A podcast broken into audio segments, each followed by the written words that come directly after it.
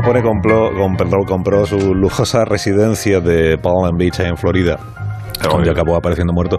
En el año 1928 era una enorme mansión blanca de estilo colonial, tenía casi 3.000 metros cuadrados, en donde pues, hizo muchísimas fiestas, eh, le gustaba invitar a las personas a las que quería agasajar y entre los huéspedes de Al Capone figuró un ciudadano español que se sepa, al menos uno, que además era uno de los grandes deportistas españoles de la época, era el número uno en su disciplina. Hoy en Historia de con Javier Cancho, la historia del boxeador vasco admirado por Al Capone. Era leñador. Había nacido en el siglo XX en un caserío guipuzcoano.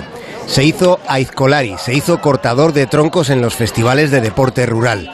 Fue para sacar un dinero. En su casa había escasez, era el menor de 10 hermanos y el padre había muerto en 1919. Paulino tenía unos brazos que parecían roca, roca articulada.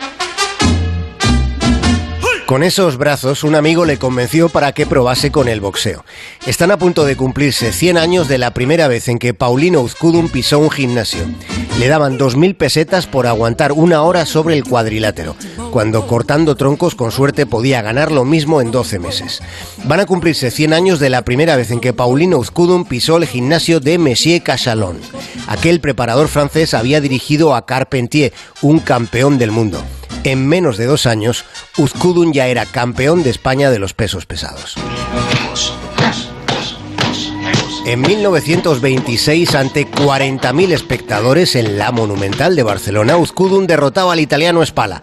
Acababa de lograr la corona europea. En aquel verano del 26 sucedió algo insólito.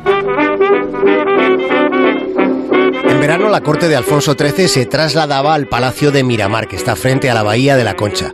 Un día Alfonso XIII se desplazó al caserío de Doña Joaquina para felicitarla por haber criado a un mozo tan fuerte. La madre de Paulino solo hablaba euskera, de modo que el campeón tuvo que hacer traducción casi simultánea. Y seguramente han de ser los mayores colaboradores con que podré contar en un... Era la voz de Alfonso XIII. Cuando Paulino llegó a Nueva York, era a él a quien tenían que traducir lo que le decían.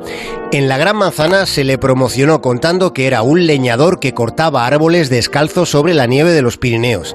También se decía que no había salido del pueblo hasta los 25 años. Finalmente, después de haber ganado varias peleas de prestigio, finalmente se midió a un tipo llamado Myers Kao Krishner. De Myers publicó el New York Times que el hombre que descuide esquivar su derecha puede que viva o puede que no. Con ese nivel de testosterona se planteó aquel combate.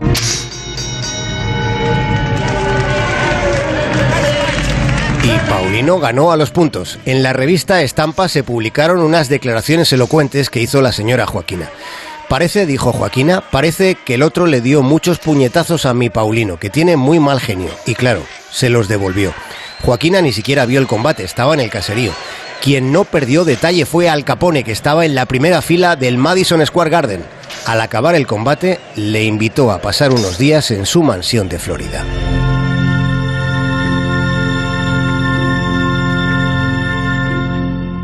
Más de uno en Onda Cero.